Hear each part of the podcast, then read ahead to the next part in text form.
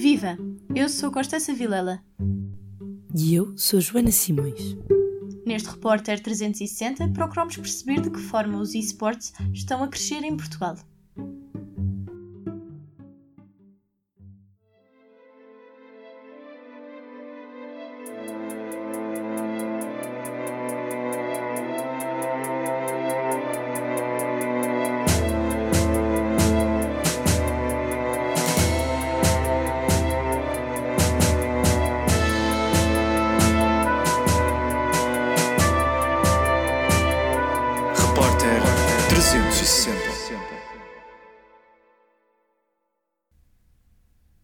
Os eventos desportivos enchem estádios diariamente. Há modalidades como o futebol que continuam a esgotar bilheteiras ao longo dos tempos. Outras modalidades, como os esportes, nascem e afirmam-se cada vez mais. Em Portugal, o desporto eletrónico está a crescer e reúne jogadores, adeptos e treinadores num espaço onde o gosto pelos videojogos é comum. É o caso de Armando Val, que começou a jogar por lazer, mas levou o interesse mais longe e viu nos esportes a possibilidade de caminho profissional. Esteve na organização da primeira equipa de gaming do Sporting em 2016 e atualmente é treinador da equipa Diogo Jota Esports e selecionador nacional da FIFA. Não vou negar que em certos momentos, quando me perguntam o que faço, uh, não tento fugir um bocado para, para às vezes não ter que entrar nesse, nesse, nesse debate e nessa explicação acabo por fazê-lo bastantes vezes e acabo por fazê-lo até às vezes agora por trabalhar na Diogo, com, com, a equipa de Diogo Jota Esportes. Digo só que trabalho para o Diogo Jota, então as pessoas acham que é o futebol. Quando digo que sou jogadora de FIFA, de esportes, a maior parte das pessoas não sabe o que é, não conhece, uh, portanto não diria preconceito, mas talvez uma falta de conhecimento, porque pronto, é, é uma modalidade nova, as pessoas ainda não conhecem, mas sinto que quando eu digo que sou jogadora de FIFA não, não sinto preconceito, as pessoas dizem, ah que fixe, Acabaste de ouvir a vice-campeã nacional de FIFA, Beatriz Seabra. É com o username Beatriz underscore S Seabra que joga diariamente e se junta aos torneios. Uma rapariga a competir profissionalmente em desportos eletrónicos pode despertar reações de surpresa, mas falo de forma consistente e dedicada. Cada jogo é o resultado do trabalho de uma equipa que mais tarde é imortalizada através dos artigos de Gonçalo Taborda. Ah, uh, eu tenho sempre uh, quatro parâmetros, que é a história, quando aplicável, porque há jogos que não, não têm história. O, FIFA não tem história, não é? Os gráficos, a qualidade uh, gráfica, isto não, não significa que todos os jogos têm, tenham de ser fotorrealistas, mas o jogo tem de ter personalidade. Depois, a jogabilidade, ou um termo que se usa muito é gameplay. A tua personagem, quando tu mandas a seta para, para a esquerda, a tua personagem vai para a esquerda, ou é lenta a mexer-se e isso é chato, porque depois estás ali 80, 80 horas a jogar e ela não sai do sítio. E depois há um quarto fator, e lá está, aqui entra, entra a questão da. a questão particular dos videojogos, que é a diversão. Uh, o fator diversão. Gonçalo é redator para a IGN, um site de notícias sobre videojogos. Ainda que existam sites que se dedicam ao tema, os meios de comunicação social tradicionais nem sempre têm essa preocupação. A IGN Portugal, onde eu estou, eh, não é reconhecida como eh, um órgão de comunicação social pela entidade reguladora da comunicação e, portanto, não pode conferir a carteira de jornalista. Essa é uma grande limitação que, pronto, temos o objetivo interno de a ultrapassar alguns nos próximos 5 anos. Também vem com uma mudança de mentalidade, com uma mudança de geração. E essa é, sobretudo, a grande limitação. Por outro lado, o tema em si acaba por ser a maior vantagem, porque há muito por ser feito no que toca a jornalismo na área dos videojogos. Muitas coisas por fazer, muitas coisas por explorar, reportagens, temas que ainda não foram abordados, e tudo isso uh, tens muito mais espaço para, para criatividade.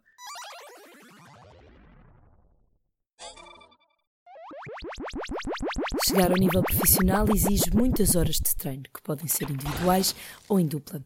A química entre os dois torna-se um fator importante a ter em conta.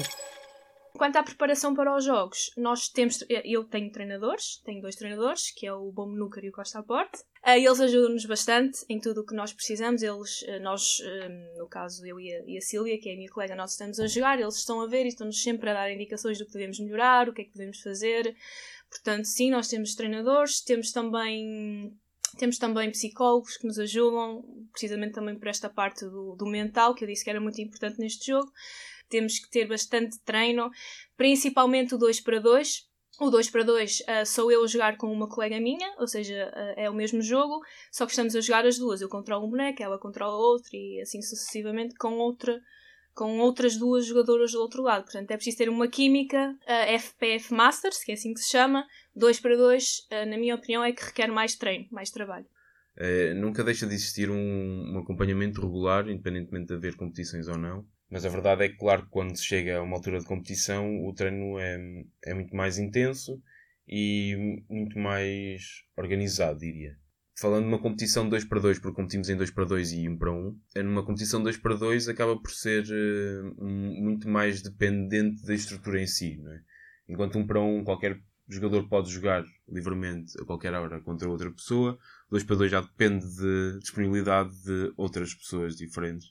E, e isso aí acaba por ter uma rotina muito mais idêntica ao que é um clube de, de desporto convencional.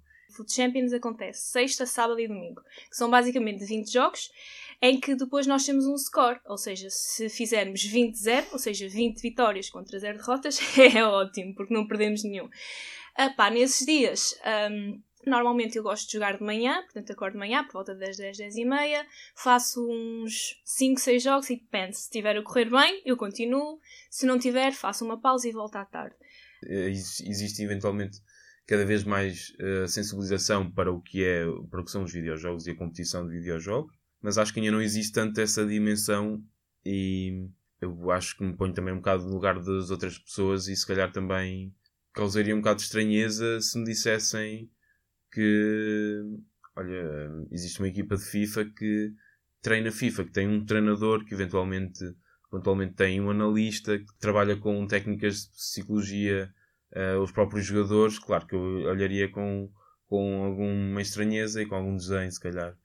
Mas acho que, que existe um bocado eh, esse estigma em si, não existe essa, essa noção de que o caminho que se está a fazer é cada vez mais de ir buscar aquilo que é bom e que é importante também aos desportos convencionais e daquilo que nós sabemos que influencia o próprio rendimento dos jogadores como em qualquer outra modalidade, a prática de esportes exige uma preparação física. Apesar do gaming poder ser feito no conforto do quarto, não significa que os cuidados de saúde fiquem esquecidos.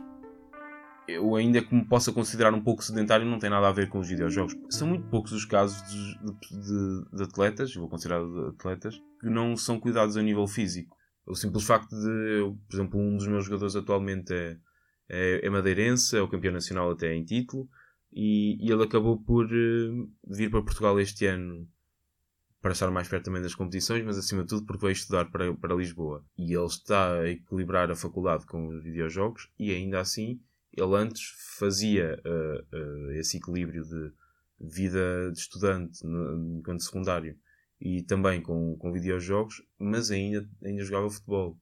E acabou por vir para o continente agora e, e foi, por exemplo, um tema recente de um, fazê-lo perceber de que faz sentido se calhar ele começar, ele também não quer desligar tanto da atividade física e faz sentido se calhar ele inscrever-se num ginásio ou, numa atividade da escola que o permita que permita manter, manter também ativo. Pronto, em termos físicos, o nosso trabalho é, mais, é com as mãos, é com o comando, portanto eu tenho sempre cuidado em não me magoar, digamos assim. Se eu fizer, por exemplo, uma, uma ferida no pulgar, que é o mais importante, eu já não consigo jogar tão bem, então eu tento procurar sempre ter esse tipo de cuidado físico. O nosso jogo também é muito mental, portanto, se eu estiver cansada, eu não vou conseguir jogar tão bem, portanto, procuro sempre dormir eh, bem, não jogar cansada.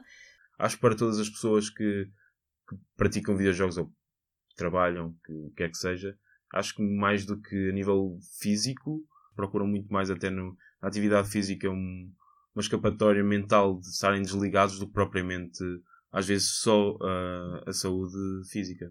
A saúde mental é também uma preocupação para os profissionais de esporte. A ansiedade das competições pode provocar falta de foco nos jogos. O acompanhamento psicológico torna-se assim um elemento importante para a preparação dos jogadores. Mas, mas vamos agora, a partir de instaurar uma, um novo processo de, de treino de, com os próprios jogadores a nível mental uh, para trabalhar ansiedade de competição. este é um jogo que hum, tira-nos muita paciência, digamos assim, uh, irrita-nos muito, portanto nós temos que ter também um mental por trás, temos que saber que se sofremos um gol não podemos estressar, não podemos ir abaixo e é um bocado complicado isso. Uh, portanto, na parte mental nós precisamos sim de ajuda para nos controlarmos. A necessidade de passar um grande número de horas a treinar pode exigir que muitos tenham de abdicar do tempo de lazer, mas isso não significa que a vida social tenha de ficar em suspenso. Ah, eu conheço algumas pessoas que, se não fossem os videojogos, não teriam vida social. Por isso, para mim, são mesmo muito importantes uh, os videojogos para algumas pessoas mesmo, porque, porque, não, porque conseguem nos trazer um bocadinho a, a uma realidade que eles não teriam de outra forma. E, e depois é o facto de, da facilidade com que existe de conexão com as pessoas. As pessoas não têm que estar sempre a jogar, mas quando não estão a jogar estão praticamente sempre em contacto através de salas em que permitem uh, o Discord, que é uma plataforma para, para as pessoas uh, estarem a, a conseguir uh, falar diretamente. Mesmo para mim que trabalho a partir de casa, eu sinto eu tenho essa necessidade de estar relacionado com as pessoas durante mais tempo e sinto para mim é bastante importante. Eu consigo estar a trabalhar e estar na mesma numa sala com as pessoas, eu diria que 4, 5 horas numa, numa sala com com, com pessoas que considero amigas. É, é um bocado também a beleza deste, deste universo, é que não exclui ninguém e, e, acima de tudo, consegue integrar qualquer tipo de pessoa. Falo por nós, uh, das mulheres, porque nós, para além de sermos poucas, tenho a ideia que nos damos todas bem damos-nos todas bem, alguma coisa que a gente precisa uma, umas das outras, uh, somos, todas, somos todas amigas umas das outras, portanto sinto que em, nas, nós, nas mulheres, por sermos poucas, um, há esse sentido entre ajuda. Cada vez mais vemos mulheres a competir e a tornar-se grandes jogadoras nesta modalidade. A ideia de que os esportes são praticados apenas pelo sexo masculino perde a força com o número crescente de jogadoras nas competições. Hoje em dia, nós ainda. Eu acho que esse estereótipo ainda existe um bocado porque nós ainda somos muito poucas. Então, enquanto numa competição da federação nós temos umas 20, 30 equipas de masculinas, eh, uma competição feminina nós somos apenas 5 ou 6 equipas. O nível feminino ainda não está ao nível masculino, portanto, nós não podemos competir uh, de, igual para, de, de igual para igual um, com, com os rapazes. Ainda não, mas vamos chegar lá, estamos a trabalhar muito para isso. Quando uma pessoa pensa em gaming, pensa logo nos rapazes porque são a maioria. Mas nós também existimos, estamos aqui, cada vez somos mais, uh, cada vez estamos a jogar melhor e acredito que vamos chegar ao nível dos rapazes e vai deixar de existir esse estereótipo. Também, se calhar, é, um, é, é algo que cada vez menos acontece, ou, ou que estão em casa dos pais simplesmente só a jogar e, e que, e que não fazem nada, nada mais da vida ou que por si só isso não é suficiente. Quando há jogadores que se calhar têm rotinas idênticas de viver na casa dos pais, é no próprio quarto onde têm todo, todo o seu setup e acabam por uh, treinar a partir de lá, mas acabam por ter se calhar rendimentos e ordenados normais. Uh, e não é por causa disso que eles não, não deixam de ser eh, pessoas com vida social na mesma uh, ativa. Acho que isso também acontece, se calhar, um bocadinho para quem está um bocado mais fora. Acha que isto é muito mais um meio de pessoas que estão só neste meio, quando não é verdade. Os esportes não é um jogo físico, é um jogo mais mental. É um jogo em que tu não vês a pessoa, vês só o que é que ela está a fazer, vês, vês só um jogo. E muitas pessoas ainda acham que é só um jogo, uh, quando tem muito, muito por trás e acaba por ser sim uma modalidade.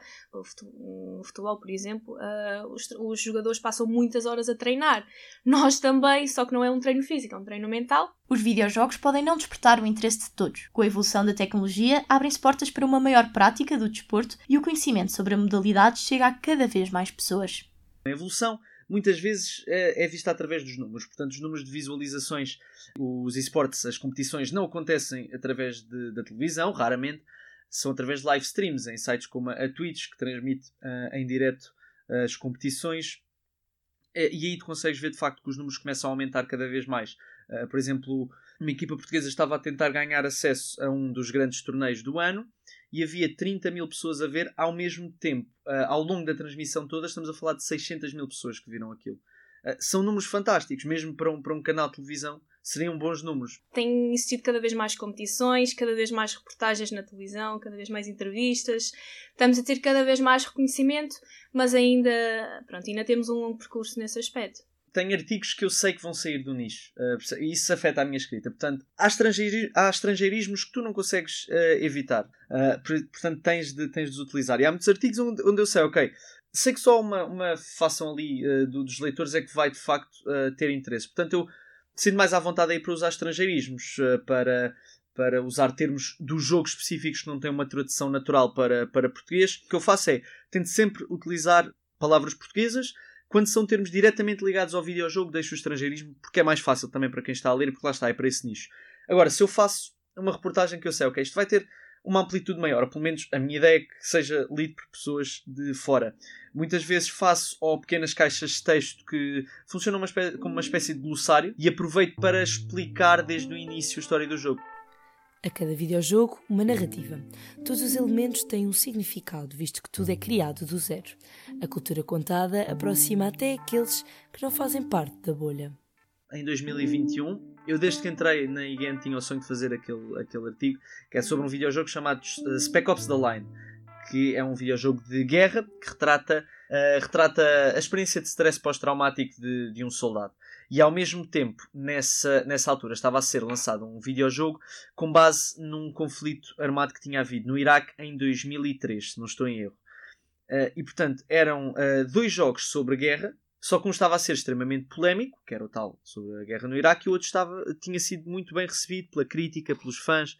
Uh, e portanto, o que é que aconteceu? Enquanto um decidiu de facto uh, uh, mostrar os efeitos da guerra, mostrar o lado mais visceral, tinha uma narrativa fantástica que eu continuo a acreditar também que só pode ser atingida através de videojogos, aquela narrativa específica e a forma como as revelações nos vão chegando.